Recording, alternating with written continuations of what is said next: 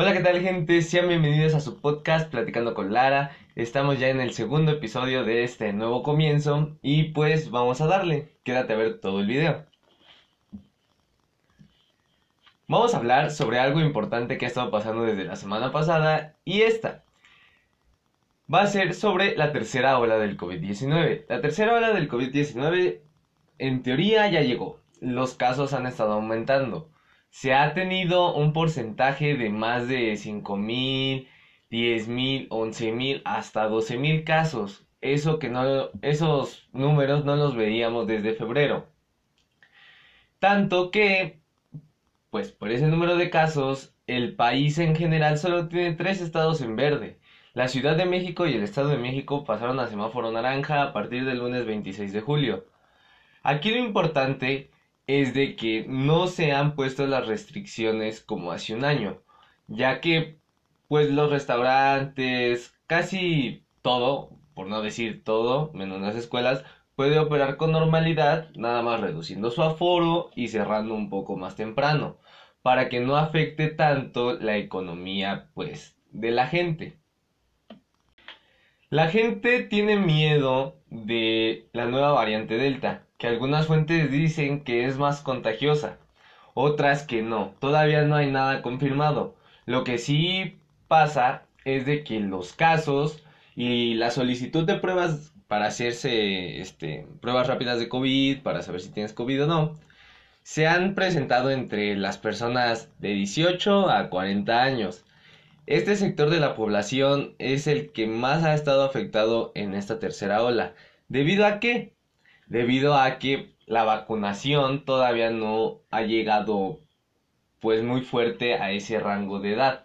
Apenas van avanzando ya con segundas dosis de 50 a 59, segundas dosis de 40 a 49 y la semana pasada y esta que se está subiendo este episodio están empezando con las primeras dosis de 30 a 39 y en algunas alcaldías de la Ciudad de México están vacunando ya de 18 a 29 años. Eso quiere decir que vamos por un buen camino, ya que pues en los últimos días México ha promediado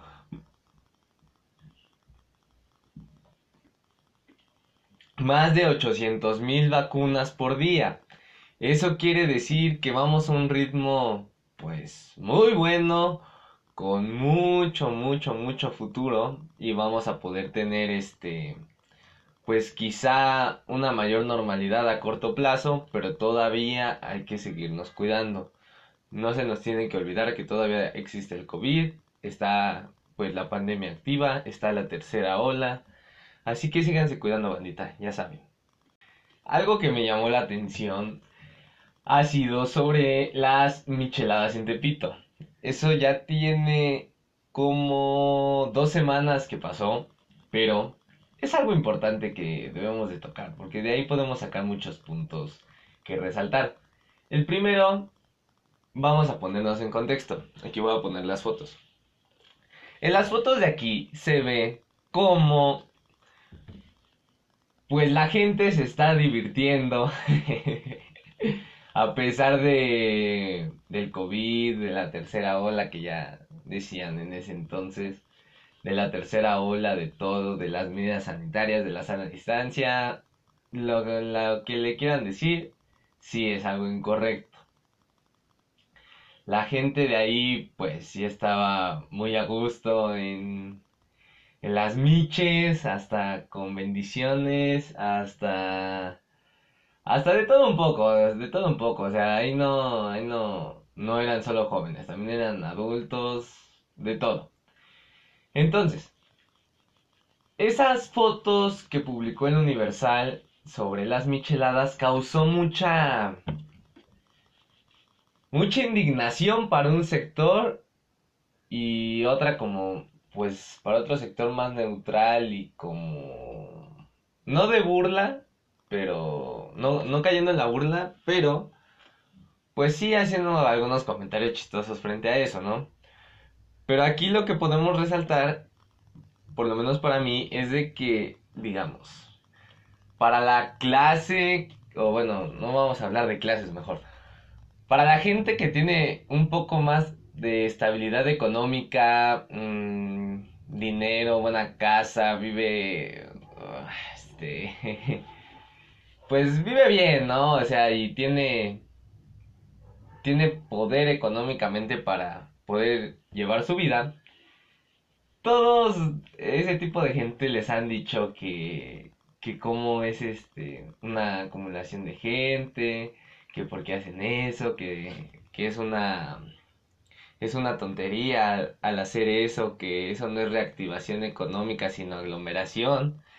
Y pues sí, el, el güerito de, de Polanco, de Santa Fe, tiene un poco de razón de que sí es aglomeración de gente, pero, pero pónganse a pensar esto. Hay, eh, hay igual, o sea, la, la estupidez no distingue clases sociales. Y también ellos hacen sus fiestas de que en, en antros secretos, ¿no? De que te paso, te paso la UI por pre, bro. Y ahí hacen las fiestas y están igual o peor que las micheladas de Tepito. Y para ellos eso de irse igual a, a un bar secreto y que haya mucha gente, que la Condesa, que la Roma, que aquí en las colonias, este, pues más, más de caché. Para ellos eso sí es reactivación económica y lo otro es aglomeración de gente. Ahí lo único que puede resaltar pues es el pues su clasismo, ¿no? Porque de todas formas cualquiera de las dos es aglomeración. Y aparte, también de varios que han criticado, yo he visto que pues ellos que dicen, no, de que por qué se junta tanta gente, de cómo puede ser esto posible, que la tercera ola, bla, bla, bla, bla, bla, este, se tiene, pues, ¿cómo, cómo decirlo sin que se oiga feo? O sea, ellos mismos han hecho eso. O sea, tú no puedes, tú no puedes estar criticando si igual te, te vas a meter a, la, a las pedas que dan. O sea, tú no puedes estar criticando a la gente porque ya la mayoría de gente, pues ya ha salido. O sea, cada quien a su manera, no digo que todos a las, a las fiestas, pero cada quien ya ha estado haciendo su vida, ha estado saliendo a las fiestas, ya he visto varias historias de que han hecho ya 15 años, este, así como 15 años, como fiestas de graduación, o sea, ya la gente está haciendo su vida normal y está bien.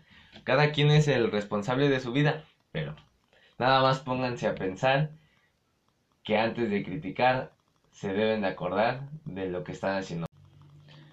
Ahora vamos a hablar sobre el regreso a clases presenciales. El regreso a clases presenciales es algo que ya muchos ya veíamos cerca, ya lo estábamos tocando con la mano.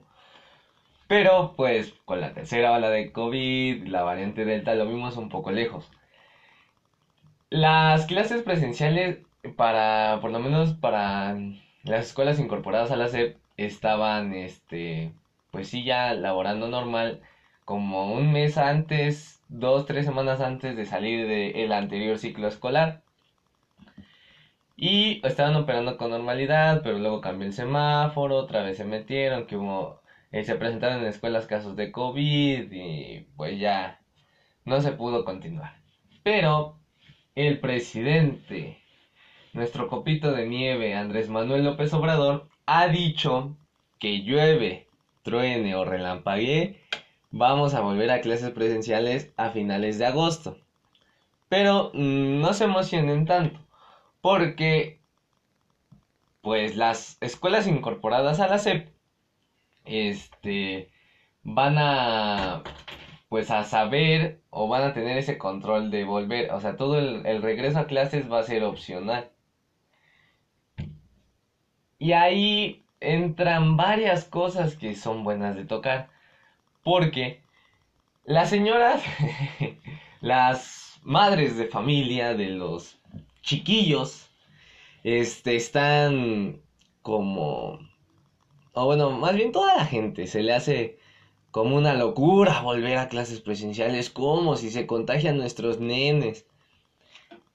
Y ahí es donde entra quizá una doble moral, que la doble moral es de que, señora, su hijo, este, ¿qué tal si él sí quiere ir a la escuela? Mándelo, no le va a pasar nada. O bueno, chance sí, pero ahí le va. Esa misma señora que dice, no, ¿qué tal si mi criatura se contagia y a él no le pasa nada, pero a mí me trae el virus? Señora, a su hijo lo deja afuera de su casa un montón de tiempo. Se van a fiestas. O sea, es lo que más me da risa. Que las propias mamás, o bueno, los propios padres que se llevan a sus hijos a las fiestas, a los sonideros, a donde sea aglomeración de gente, sea de clase alta o clase baja la gente, están haciendo lo mismo, pero eso sí, a la escuela no los quieren mandar. O es igual con ya este con ya gente más grande de prepa o de universidad que varios no quieren ir, eh, bueno, no quieren regresar a la escuela, unos porque sí les gustan este, las clases en línea, otros no, que sí quieren regresar. O sea, a mí, por ejemplo, a mí no me gustan las clases en línea, se me hacen muy tediosas y es mejor pues ir a la escuela, estar ahí con, con los amigos, hacer más cosas, ¿no? Y, o sea, los que no quieren regresar, sí, o sea, yo entiendo que nos podemos contagiar, pero, pero carnal, este, te metes a las pinches pedas de, de cover de 20 pesos y no quieres regresar a la escuela. Eso es donde hay que poner la balanza, pues, mediarla, ¿no? Porque eso se me hace que está un poco contradictorio decirlo. Y aparte, sería un gran impulso económico que volvieran este pues ya las escuelas, ¿no? Porque pues las escuelas no ir a las escuelas les ha estado afectando, por ejemplo, a los transportistas, a los que manejan un camión, a los que manejan un taxi, a diferentes este, medios de transporte con los que se iban las mamás y sus hijos, los propios hijos, etcétera, etcétera. Pero por lo menos la UNAM y el IPN sacaron un comunicado eh, por marzo, marzo, abril o mayo, en esos tres meses, y dijeron que ellos no iban a volver en el semestre 2022-1, que es el que, el que viene próximamente y que en el semestre 2022-2 quizá vamos a volver. Todo depende de cómo esté el Plan Nacional de Vacunación, el semáforo donde se encuentre cada escuela y también pues las condiciones en que se va a volver porque obviamente todo va a ser un regreso escalonado, se van a, van a tener que ir diferentes personas, etcétera, etcétera. Y bueno, eso es todo por este video. Espero que les haya gustado estos temas. Este, mándenme sus comentarios para ver de qué quieren que hable. Yo siento que esto ha sido lo más importante y pues espero que se estén este pues aprendiendo un poco conmigo. bueno, no aprendiendo porque pues este no se trata de educar a la gente mediante videos. Pero pues sí, para informarse ya saben, aquí está la herida para informarles las cosas. Bueno, espero que hayan disfrutado el video. Hasta la próxima.